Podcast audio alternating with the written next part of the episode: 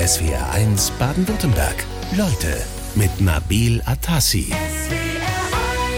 Hallo und herzlich willkommen, DJ Bobo und SWR1 Hallo. Leute. Äh, freut mich sehr, äh, dass du da bist, äh, auch bekannt als äh, René Baumann. Was sagen wir denn jetzt, DJ Bobo oder René? Also René ist so normal in der Umgangssprache, aber damit die Leute nicht durcheinander kommen, schon DJ Bobo, dann wissen die gerade am Radio natürlich besser Bescheid. Gut, dann machen wir es so. Ähm, wir duzen uns, weil wir uns da drauf geeinigt haben, weil das bei euch äh, im Musikbusiness auch so üblich ist. Ne? Da sagt man nicht Sie. Ja, fühlt sich komisch an mit äh, Hallo Sie, Herr Lindenberg.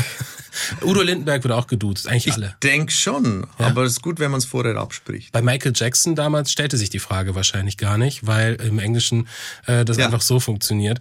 Ähm, du bist Musiker, Tänzer, Choreograf und Musikproduzent und feierst jetzt mit neuem Album und Tournee 30-jähriges äh, Bühnenjubiläum. Äh, viele, vielleicht die meisten, kennen äh, dich aus der Zeit ähm, des den 90er Jahren. Äh, da gab's Eurodance, da war das noch groß. Da warst du ja einer der wenigen aus der Zeit, äh, die jetzt noch äh, unterwegs sind. Wenn ich so denke an Snap äh, oder Dr. Alban oder Culture Beat, ähm, nicht zu verwechseln mit Culture Club. Ähm, All diese Künstler sind nicht mehr da, aber du bist noch da. Wie blickst du heute auf diese Zeit zurück? Ah, das war eine sehr blumige Zeit. Eurodance war die Zeit, wo Europa auch mal weltweit das Musikgeschehen für ein paar Jahre dominiert hat. Da waren wirklich wir diejenigen, die, egal ob in äh, Südamerika oder in Osteuropa, da lief halt Eurodance. Das war eine Musikwelle, die die ganze Welt erfasst hat. Diese Lebensfreude der 90er, die hier in Europa herrschte durch das Öffnen des Ostens gegenüber dem Westen. Äh, Das hat man musikalisch halt dann verbinden können zu einem einmaligen Sound, den nur wir Europäer hatten. Das war eine unglaublich fröhliche Zeit. Es war, man sagt ja auch so ein bisschen die 90er Jahre, das letzte wahre Jahrzehnt, das Ende der Geschichte und so weiter. Jetzt heute mit den ganzen Problemen, mit denen wir uns ja auch auseinandersetzen. Es gibt Krieg, es gab eine Pandemie, zwei Jahre gerade für euch Künstler besonders schwierig gewesen. Äh, Wie bist du durch die Zeit gekommen? Ich habe viel Golf gespielt. Ich habe versucht, Die Bühnen waren ja geschlossen. Also die das heißt, Bühnen und die Golfplätze auch am Anfang. so, sogar was das. war schlimmer? Nein, ich, hab, ich bin ein Golfneuling. Ja. Also ich habe erst mehr oder weniger Golf angefangen zu spielen.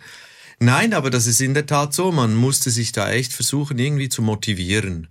Und das war nicht so leicht, aber Musik schreiben, das ging, Musik komponieren, produzieren, das ging, aber du konntest es halt niemandem zeigen, dass man nicht spielen konnte. Ja, wenn du jetzt so guckst auf den DJ Bobo von heute und auf den von damals aus der Eurodance-Zeit, ist das noch der gleiche Mensch? Ja, schon. Das ist äh, der damals ist halt ein bisschen der ungestümere, der wildere gewesen, so ein bisschen der, der überhaupt nicht überlegt hat und einfach gemacht hat. Und der jetzt ist schon ein bisschen der, äh, ja, der auch Kinder hat, Familie hat. Das geht nicht spurlos an einem vorbei. Man hat viel mehr Verantwortung. Ich war damals einfach drauf los und egal was kommt, yeah, die Welt ist nicht groß genug, so mit 20, 30, Also, 24. Damals war schon auch ein bisschen das Motto höher, schneller, weiter, mehr, Ja. alles was geht. Alles, was geht, wirklich. Äh, und vor nichts Angst. Also 100.000 Zuschauer da draußen, super, noch mehr, mega.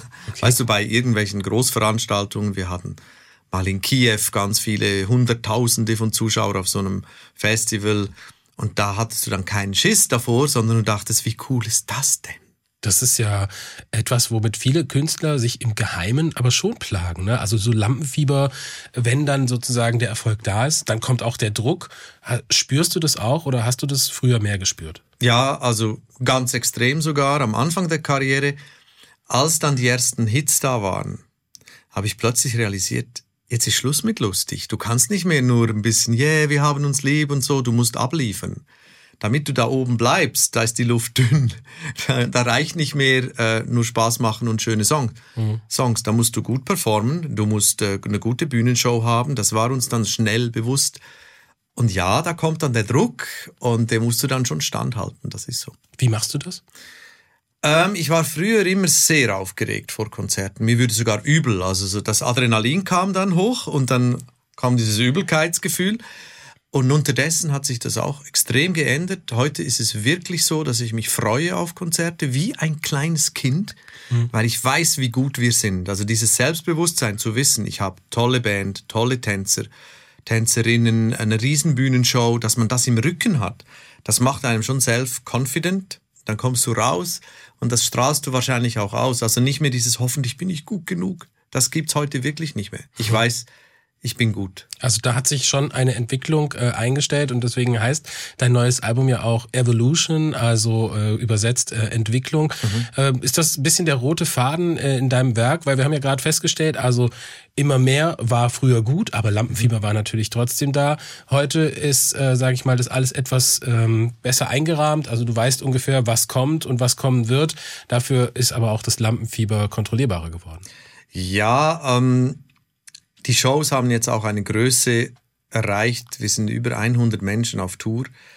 Da geht's nicht mehr, dass einer ausschert, auch wenn es der Chef ist. Also ich, ich muss mich da in dieses große Ganze mit einfügen, damit alle 99 anderen mitziehen.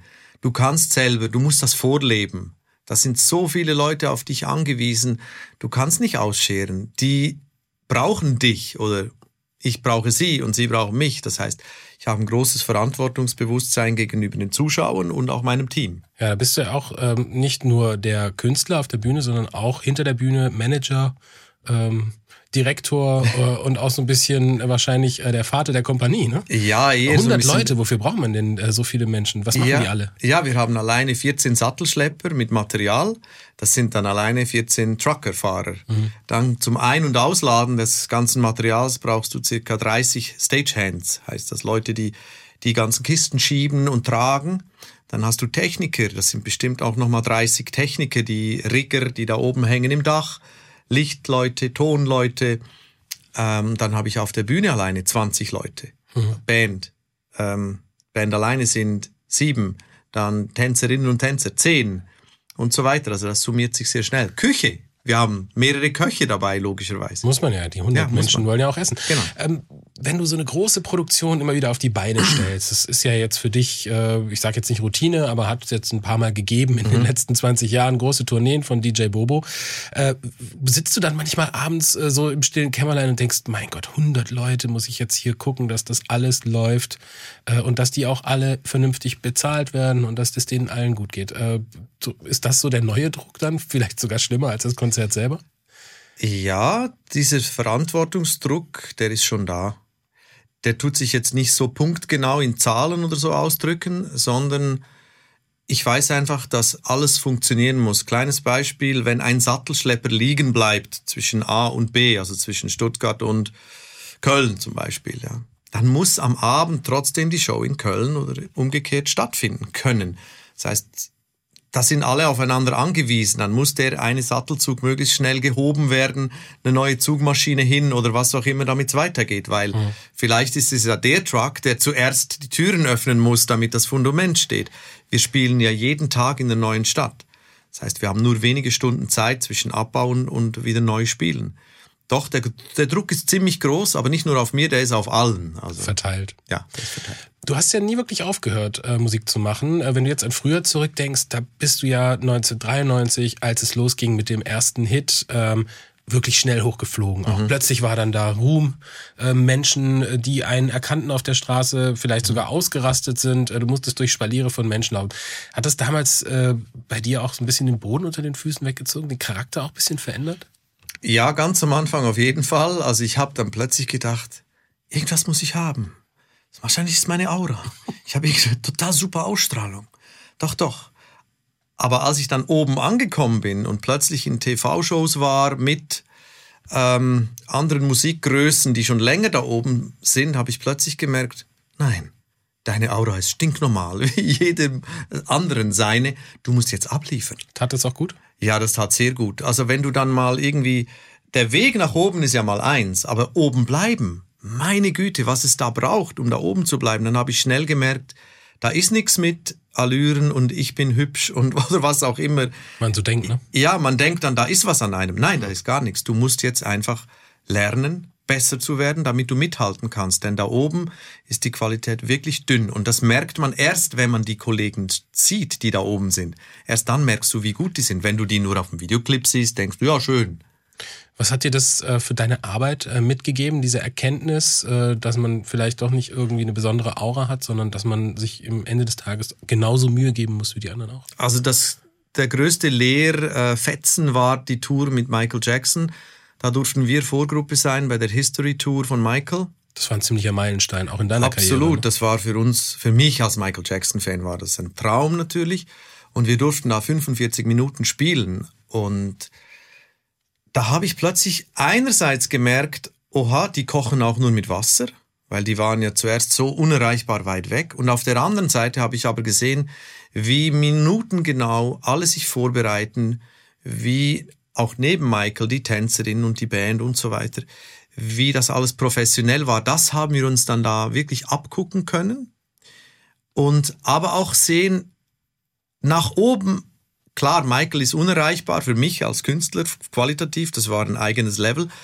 Aber ich dachte ja, ich bin elend weit weg und ich war doch nicht so weit weg, dass es nicht wenigstens greifbar wäre. Das, das habe ich da auch gelernt. Das hat mich sehr angespornt, zu wissen, dass sie dieselben Probleme haben, nur in groß, wie wir in damals etwas kleiner. Also mhm. dieselben Bühnenbauprobleme, dieselben choreografischen Probleme. Also man könnte sagen, das war so eine Art äh, Schlüsselmoment vielleicht auch für dich, für mhm. deine spätere Arbeit, denn in den Ende der 90er Jahre sind ja zwei Dinge passiert. Die Musikindustrie hat sich total verändert durch mhm. Streamingdienste. Also die Zeit der goldenen Schallplatten, äh, easy peasy, die war dann irgendwie vorbei, mhm. auch für dich. Ähm, auf der anderen Seite war Eurodance äh, dann plötzlich weg. Alle haben sich drüber lustig gemacht, keiner wollte es mehr hören. Mhm. Hat dich das damals geschockt? Dass diese erste Basis dann so weg war? Nein, ich habe das schon viel früher wahrgenommen, weil wir waren am Anfang dieser Eurodance-Welle ziemlich mit die Trendsetter da am Anfang dieser Zeit. Und wir haben dann schnell gespürt, plötzlich war es uncool, dass ein Mann rappt und eine Frau singt. Und ich habe dann angefangen zu singen. Das war meine einzige Chance, ja. irgendwie in diesen Nullerjahre rüberzukommen. Warum war das uncool? Wer hat das definiert? Eh, die Radios haben es nicht mehr gespielt. Also zuerst haben die Radios alles gespielt. Mann rappt, Frau singt, fanden sie total super. Mhm. Und plötzlich ging das nicht mehr. Da musste alles gesungen sein. Das war dann, und da musste ich irgendwie singen. Ja, also cool. diese Art von Sprechgesang war plötzlich out. Genau, da, mhm. so ging das nicht mehr. Also Eurodance hat sich ja so definiert. Meistens dunkelhäutiger Mann rappt, weiße, blonde Frau singt oder schwarze Frau mit wunderschöner Stimme singt Refrain. So, und dieses Modell war dann schon 97, 98 schwerst am Wackeln. Dann haben wir das schon gemerkt. Und ja, wir mussten uns dann umstellen, weil das war völlig uncool plötzlich. Mhm. Das hat ja jede Welle so an sich. Zuerst geht sie hoch und dann drescht sie nach unten und sie nimmt halt fast alles mit wieder. Mhm. Jetzt ist ja Eurodance äh, schon wieder cool. Äh, bringt auch dir das was? Weil du wirst ja nach wie vor, auch wenn du eigentlich deinen Stil verändert hast über die Jahre selbstverständlich, äh, da fließen ja inzwischen sehr, sehr viele unterschiedliche Stile mit ein, äh, wirst du immer noch damit assoziiert. Bringt dir das jetzt wieder was, dass zum Beispiel Popstars wie Lady Gaga plötzlich sagen, Eurodance, das war cool? Auf jeden Fall, das spüren wir schon auch. Wir spüren auch, dass alleine die Ticketzahlen bei den Konzerten, äh, also 2019 war unsere erfolgreichste Tour und die neue Tour, die 2023 kommt, wird wieder in diese Größenordnung gehen. Und das Jahre nachdem der eigentliche musikalische Höhepunkt war ja vor über 20 Jahren. Deshalb, ja, wir spüren das, wir spüren diese Nostalgiewelle, dieses positive Gefühl, das die Leute mit den 90ern verbinden. Das merken wir auch. Ich glaube, es ist jetzt nicht uncool, zu einem DJ Bobo Konzert zu gehen, wie es noch vor 15 Jahren war. Da war es ja fast verboten. ja, damit, damit spielst gefühlt. du heute auch, ne? Also du siehst das ganz sportlich. Das ja. verletzt dich jetzt auch nicht, wenn es da mal ab und zu äh, den einen oder die andere gab, die sich auch drüber lustig gemacht haben. Nein, ich hätte mich wahrscheinlich auch lustig gemacht über diesen lustigen Kerl mit einer runden Brille und langen Haaren. Äh, ich war, ich war ja noch der Prototyp von einem Nicht-Popstar eigentlich. Aber du hast ja selber mal gesagt, ähm, in einem, äh, glaube ich, Radiointerview vor ein paar Jahren war das, da hast du dich als einen der meist unterschätzten äh, Musiker bezeichnet. Äh, was meintest du damit? Genau das. Man hat mich nur reduziert auf einen zappelnden äh, Typen ähm, und dass ich selber die Musik schreibe ähm, mit Kollegen zusammen, nicht, nicht alleine, aber äh, im Team das hat man wie nicht wahrgenommen. Man hat es dann auf diesen Schweizer, äh, der da vorne Prey macht, reduziert und sich über das lustig gemacht. Und das dachte ich so, hm, das ist ein bisschen, äh, ein bisschen am Ziel vorbei, weil das ist es nicht. Wir arbeiten schon wirklich sehr hart, äh, um da zu bleiben, wo wir sind gibt ja auch so ein bisschen zwei Seiten bei dir. Ne? Auf der einen Seite den äh, Mann, der Prey macht, also mhm. den Choreografen, den Tänzer, den Performer, auf der anderen Seite auch den Musiker. Ist es ein und dasselbe für dich oder sind es zwei Dinge, die du eigentlich voneinander ein bisschen trennst? Denkst du die Performance gleich mit, wenn du deinen Song schreibst? Nein, überhaupt nicht. Äh, Man muss dazu sagen, mein Name ist Künstlername ist DJ Bobo. Und wir mussten am Anfang der Karriere dafür sorgen, dass die Leute nicht denken, dass ich hinter zwei Plattenspielern stehe. Was du ja ganz zu Anfang deiner Karriere noch getan Genau, hast. deshalb kommt ja der Name. Ja. So, aber jetzt kannst du natürlich nicht eine Musikkarriere starten mit diesem komischen Namen. Heute geht das. Heute ist das kein Problem. DJs sind heute eher Götter. Die findet jeder super, wenn die da stehen. War das zu deiner Zeit anders? Ja, das waren Plattenaufleger, mehr oder weniger. Also war Dienstleister. Das, ja, mehr oder weniger. Ja. Hey, spiel mal einen guten Hit hier. Also ein bisschen heute wie der Hochzeits-DJ. Äh, etwa so. Nichts gegen die Hochzeits-DJs. Nein, aber so vom. Prinzip her. Ja, du warst Dienstleister. Und ich weiß noch genau, als die ersten Hits kamen, sind wir zuerst nicht in die Fernsehsendungen reingekommen, weil die dachten, da steht einer an zwei Plattenspielern. Also war diese Performance für uns ganz, ganz ess essentiell.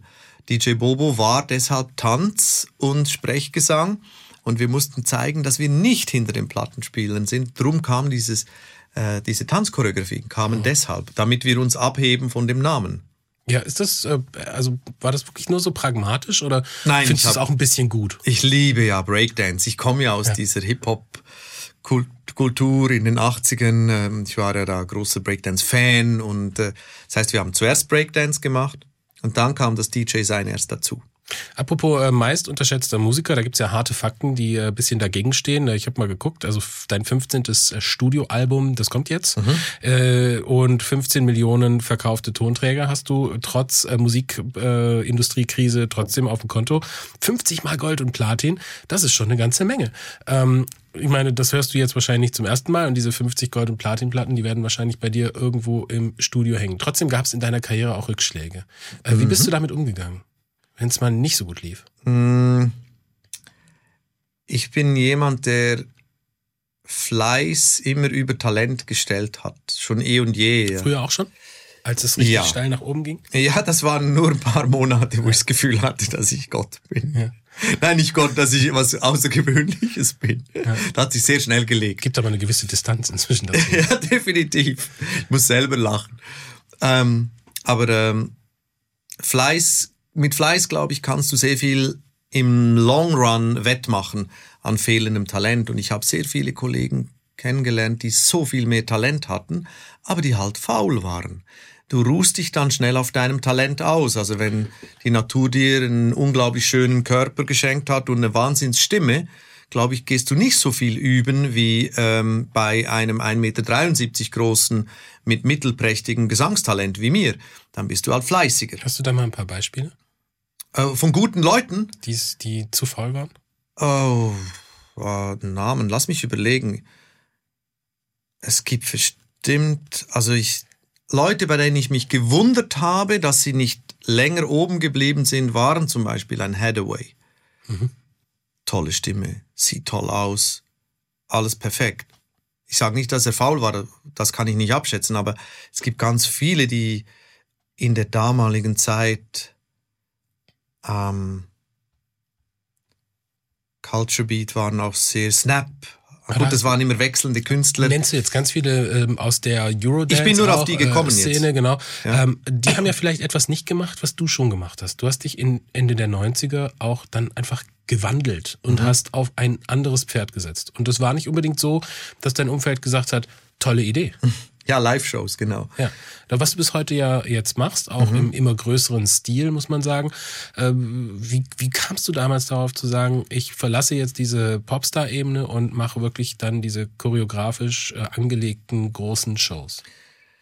Das hat sicher damit zu tun, ähm, dass ich das sehr gerne habe. Also ich liebe das. Ich liebe auch diesen Teil des Entwickelns der Shows. Das ist genauso spannend wie auf der Bühne zu stehen, solche Bühnenshows zu konzipieren. Das macht genauso viel Freude. Das hat bestimmt, ist ganz einfach dann. Also man muss mich nicht zwingen dazu. Ich liebe das.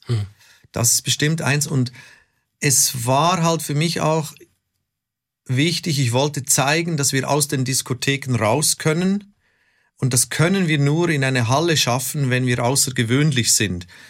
Der damalige Veranstalter hat gesagt, was denkst du im Ernst, warum soll ein Mensch 30 D-Mark ausgeben für einen DJ, der in eine Halle kommt? Wäre heute ein schöner Preis für DJ Bobo-Ticket, 30 Mal.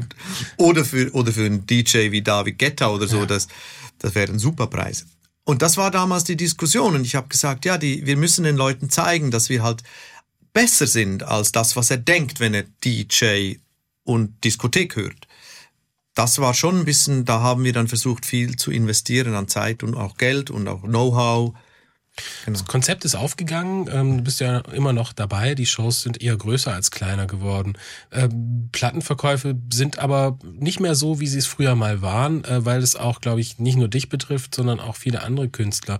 Wie erklärst du dir dieses Phänomen, dass Leute immer noch sagen, ja, den DJ Bobo, den gucke ich mir gerne an? Ich glaube, das sind die Bühnenshows. Die Leute wissen, wenn der kommt, hat er sich was dabei überlegt. Und das Preis-Leistungs-Verhältnis von unseren Shows ist super. Da mhm. bin ich überzeugt, das stimmt. Also es gibt Tickets ab 32 Euro. Klar, das sind die schlechtesten Plätze in der Halle irgendwo unterm Dach, aber es gibt sie. Und, und man sieht was. Ja, und man sieht was und mhm. man hört was. Es ist alles in Ordnung. Und ich wollte das einfach anbieten. Ich will diese Möglichkeit geben. Klar, es geht hoch bis 270 Euro. Aber das kann sich jemand dann auch vielleicht leisten, der das zum Hochzeitstag mit seiner Frau erleben möchte, mit Essen und so vorher. Ich wollte einfach das ganze Spektrum anbieten und ich will gute Qualität bieten. Und das wissen, glaube ich, die Zuschauer. Die wissen, mhm. das ist gut, was da kommt. Es gibt eine gewisse Konstanz. Die äh, Arbeitsweise hat sich ein bisschen verändert. Liegt es auch daran, dass deine Verhältnisse insgesamt äh, stabiler geworden sind? Also früher, da wusste man ja, der DJ Bobo, der hat diesen äh, Vater, äh, der aus Italien ist, den er erst ganz, ganz spät kennengelernt hat. Das ging ja damals alles durch die Presse. Der Vater, der sich dann plötzlich bei dir meldete. Du warst dann damals schon sehr bekannt. Ähm, hat sich dein Leben im Vergleich zu früher so ein bisschen beruhigt? Du hast ja jetzt äh, auch schon eine lang bestehende Ehe und mhm. zwei äh, Kinder im Teenie-Alter, ne? Mhm. Die sind schon fast, der Sohn ist schon nicht mehr Teenie, der ist 20 geworden und die Tochter ist 16. Ähm, und die Frage war, Entschuldigung, ob sich das Leben so ein bisschen stabilisiert hat bei dir und sich das auch auf deine Kunst äh, auswirkt. Ganz bestimmt sogar. Meine Frau und ich haben uns als es um Familienplanung ging, haben wir uns wirklich aktiv überlegt, wir möchten nicht mehr so viel touren, wir möchten unsere Kinder aufwachsen sehen und wir möchten sie begleiten. Weil viele meiner Musikerkollegen habe ich immer wieder gesprochen, die haben gesagt, oh, ich bin jetzt gerade Vater geworden vor zwei Jahren, aber ich kenne mein Kind kaum. Es läuft halt so gut, weißt du, ich muss halt jetzt das machen alles. Ne? Und dann, das wollten wir eigentlich nicht, weil ich glaube, dass die Zeit nie mehr zurückkommt mit mit seinen Kindern und ich wollte das als höchste Priorität setzen. Und mit meiner Frau zusammen haben wir das so besprochen. Wir mhm. haben gesagt, wenn Familie, dann wollen wir auch da sein für sie. Deshalb auch nur alle zwei bis drei Jahre eine Tour und nicht dauernd wie die Kollegen irgendwo irgendwas. Tat es auch ein bisschen weh? Also ich meine, wenn man dieses Leben hat, immer unterwegs, ähm, ständig vor Publikum spielen, gefeiert werden, vielleicht auf die eine oder andere Party gehen, dann kommen die Kinder. Ist das, äh, wenn man so ein Leben gewöhnt ist? Also wenn ich jetzt an deine Zeit mhm. zurückdenke, an deine Gottzeit, äh, Anfang der 90er, da kamen ja Kinder wahrscheinlich überhaupt nicht in Frage, oder? Äh, auf keinen Fall. Die wären lästig gewesen. Was willst du denn? Als ich meine Frau kennengelernt habe, hat sie mich mal gefragt, ob ich Kinder will, ganz früh wo wir uns kennengelernt haben, 94. Ja. Und dann sage ich, nö. Und dann sagt sie, ich auch nicht, das trifft sich super. Und dann dachte ich, das ist ja praktisch. Super Frau. Super Frau. Und ja. sie dachte, super Typ. Mhm. Weil die wollten sonst immer, die Männer von ihr wollten immer gleich Familie haben. Ihr habt eure Meinung geändert und ich mhm. nehme an, ihr würdet es auch nie wieder rückgängig machen wollen. Nein, auf keinen Fall, mhm. richtig. Äh, wie funktioniert es trotzdem ganz praktisch? Also was machen die Kinder, wenn, äh, also deine Frau ist ja mit, äh, sie mhm. heißt Nancy, ist mit in deinem äh, Tross unterwegs, mhm. also sie singt auch bei dir auf mhm. der Bühne, sie managt, sie kümmert sich um Mode und alles Mögliche ähm, und äh, gibt dir wahrscheinlich auch äh, den einen oder anderen guten Ratschlag mal, wenn du einen brauchst.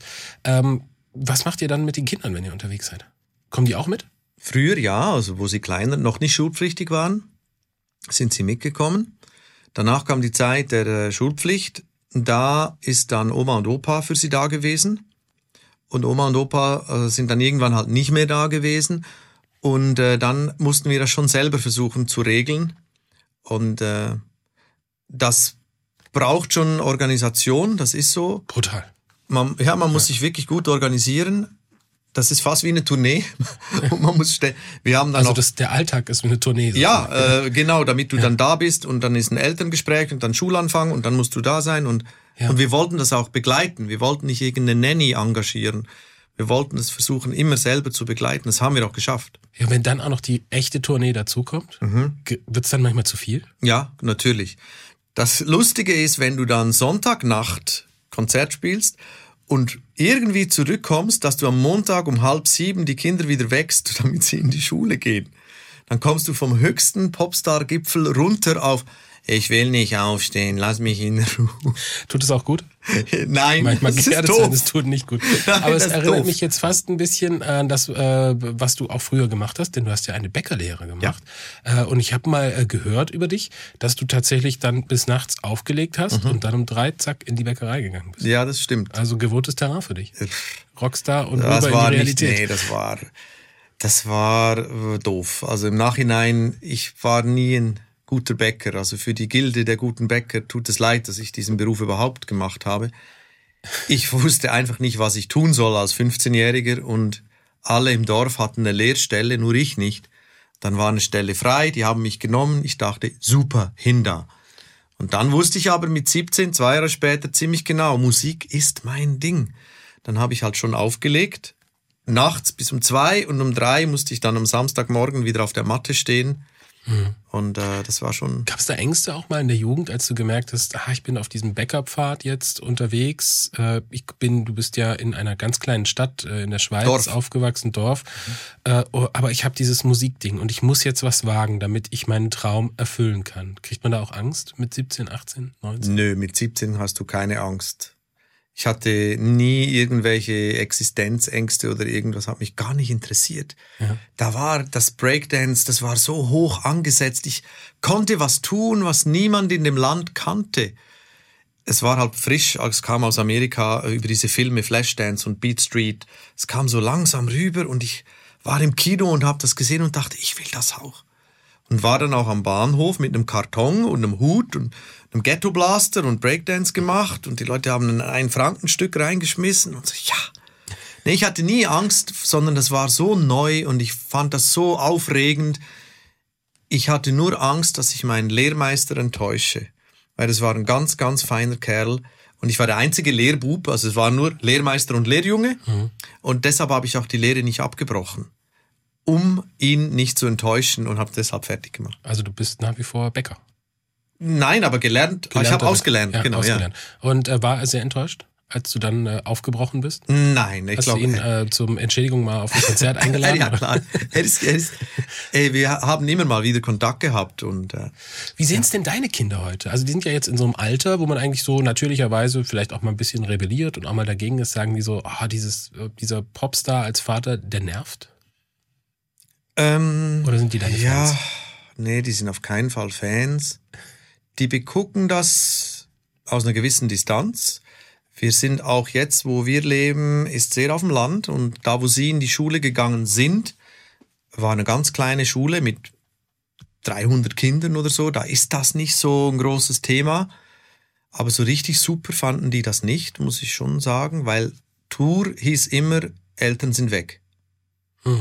Also das Wort Tour ist bei ihnen nicht yeah, das Wort Tour ist hm, Nicht schon wieder. ja genau. Kommen die trotzdem zur Premiere jetzt? Äh, 30 Jahre Bühnenjubiläum, da geht's los. die Tochter Europapark ist, in Rust. ja, da geht's los. Die Tochter ist äh, an der High School in Florida. Ah ja. Die kommt sicher Kann nicht. nicht kommen, ja. Der Sohn ist 20, ich glaube, der kommt. Weil für ihn ist auch diese Pubertätsphase ist durch. Alles in Ordnung, ist ganz okay, was Papa macht beruflich, geht schon. 30 Jahre Bühnenjubiläum, DJ Bobo und jetzt kommt ein neues Album, das heißt Evolution und so klingt's. Together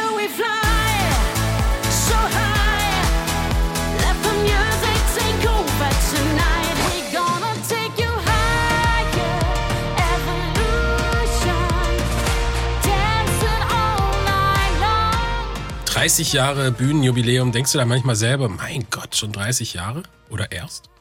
Nee, das ist in der Tat so, dass im Rückblick verschwimmt das alles. Also du kannst es nicht mehr genau einordnen und es wird weniger. Also im Rückblick habe ich so den Start ganz klar vor Augen, wo es losging. Und dann gibt's so die Nullerjahre, die verschwimmen dann. Ich kann dir die Tourneen noch nennen, weil ich die Jahreszahlen kenne, aber sonst verschwimmt es ein bisschen in der Mitte. Und dann die letzten zehn Jahre sind wieder sehr präsent. Aber so die mittleren zehn sind ein bisschen verschwommen, sagen wir mal so, in der Erinnerung. Jetzt ist es dein 15. Album, da stellt sich ja eine gewisse Routine ein. Was bist denn du für ein Typ im Studio? Also bist du dann jemand, der wirklich sehr strukturiert und akribisch arbeitet oder lässt du es einfach fließen und vertraust den anderen, zum Beispiel den Produzenten? Ja, ich bin ja von Anfang an immer der Produzent gewesen von diesen Sachen und ich bin ein bisschen detailverliebt. Das macht es nicht immer angenehm für die Kollegen, aber ein bisschen Altersmilde hat sich schon eingeschlichen. Aber weil du so einer bist, der dann immer nachhakt und sagt, ah, hier müssen wir aber noch ein bisschen was Definitiv. Also ich bin wirklich die ganze Zeit am Feinjustieren und da noch ein Prozent rauskitzeln und komm, wir machen das nochmal, das geht noch besser. Wo dann die Kollegen denken, ach, er ist es ja wieder. Und da bin ich ein bisschen altersmilde geworden. Manchmal lasse ich wirklich jetzt fünf Grad sein. Wenn zum Beispiel die, ja, wenn der Flow einfach passt, dann lasse ich es auch mal sein. Also dann wird nicht mehr.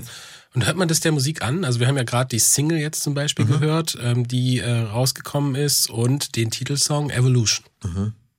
ob man das denen anhört. Ja. ja vielleicht sind sie früher. wieder ein bisschen leichter geworden. Also am Anfang, wo die ersten Hits kamen, da war es eher lass fließen, wow, das fühlt sich gut an, yeah, woo. Das war eher so die Abteilung. Dann kommt die Phase mit, uh, wir müssen jetzt bestehen.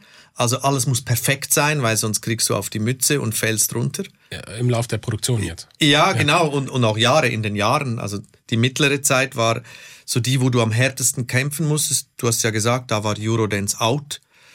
Und da musstest du wirklich die Ellbogen rausnehmen, dass du da oben bleibst. Du musstest kämpfen, weil alle haben sich weggedreht, wenn du kamst, weil es war halt uncool. Und jetzt ist es wieder so diese Leichtigkeit vom Anfang. Die kommt wieder etwas zurück, weil ich weiß, ich gehe jetzt Kür laufen.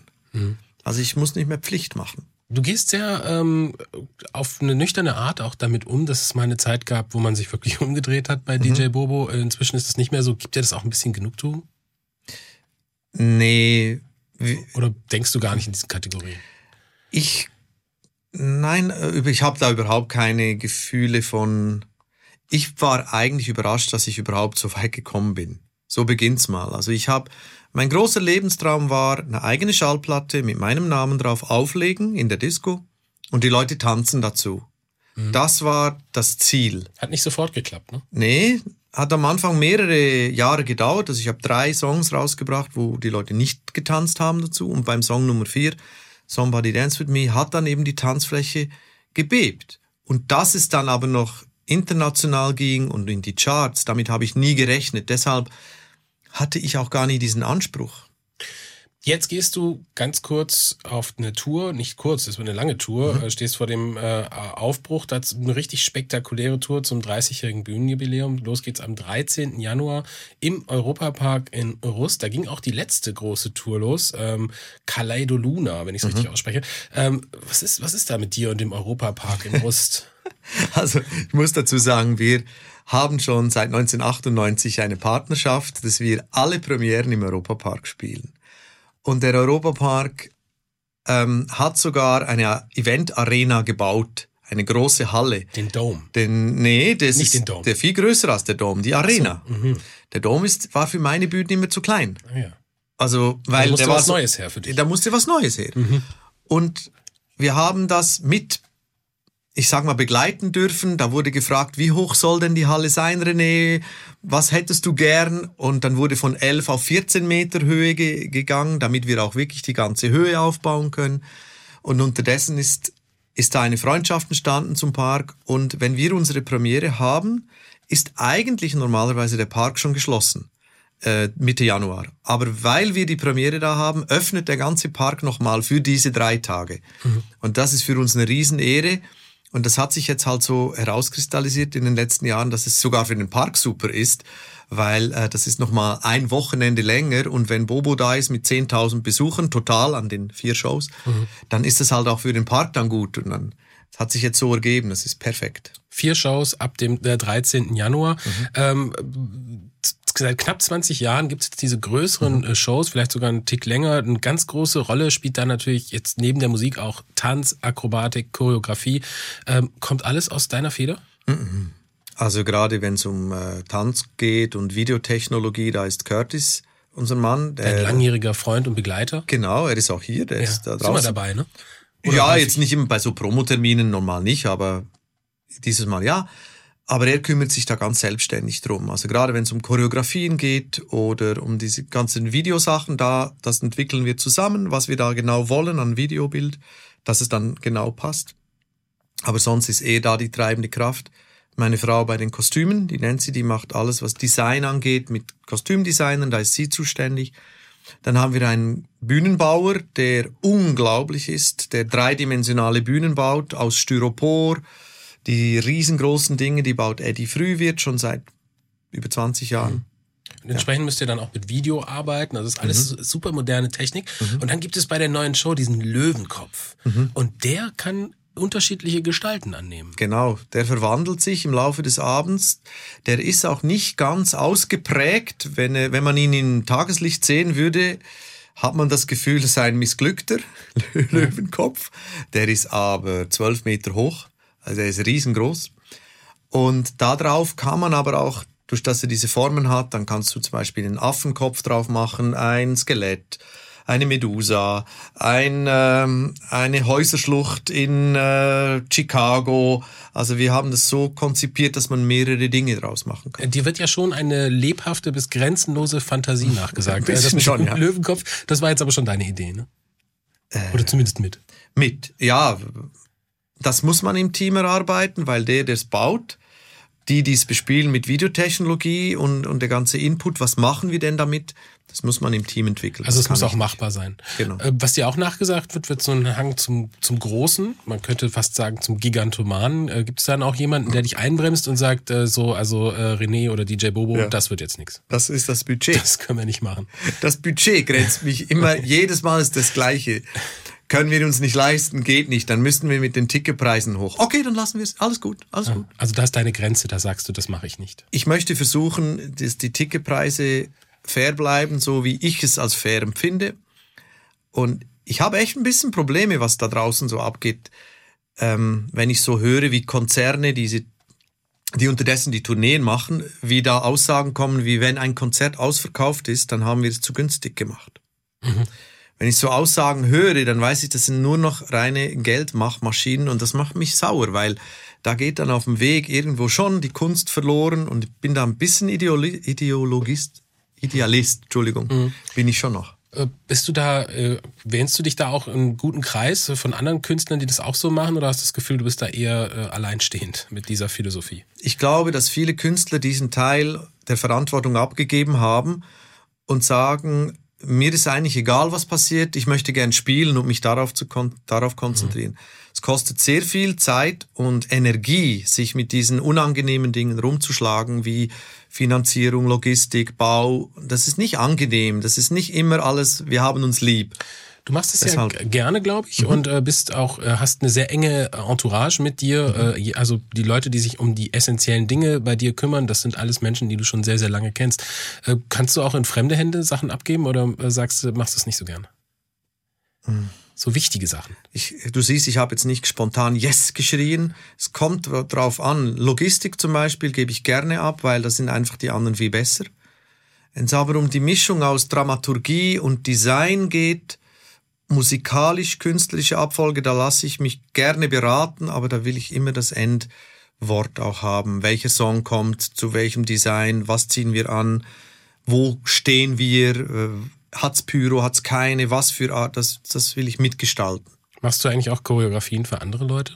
Suggestivfrage. Nein, Choreografie nicht, aber künstlerische Leitung. Ja, es gibt ja diese legendäre Zusammenarbeit mit Andrea Berg. Schon auch eine Ehre, wenn andere dann so einen nachfragen, oder?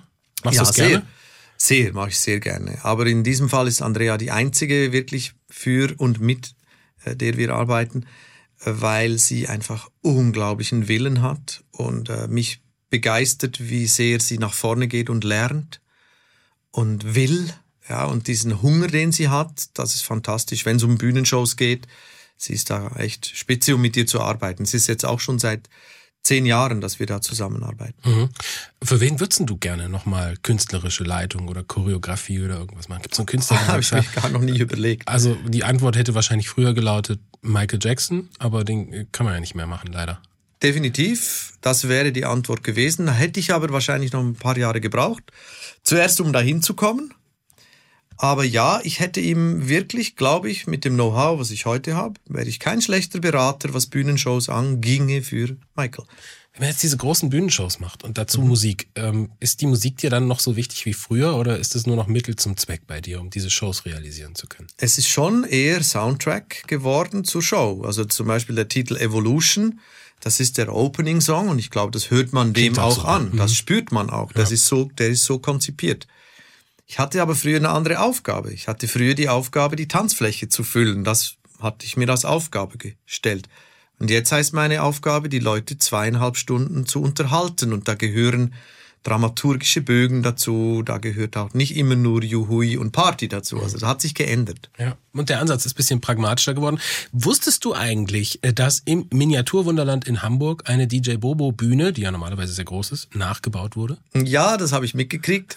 Und Also- das, das ist eine Riesenehre für mich, muss ich sagen. War nicht abgesprochen. Doch, äh, sie haben mich angefragt, 2009 oder sowas, ob äh, sie eine Bühne von mir nachbauen äh, würden. Äh, leicht natürlich mit witzigen Elementen gepaart.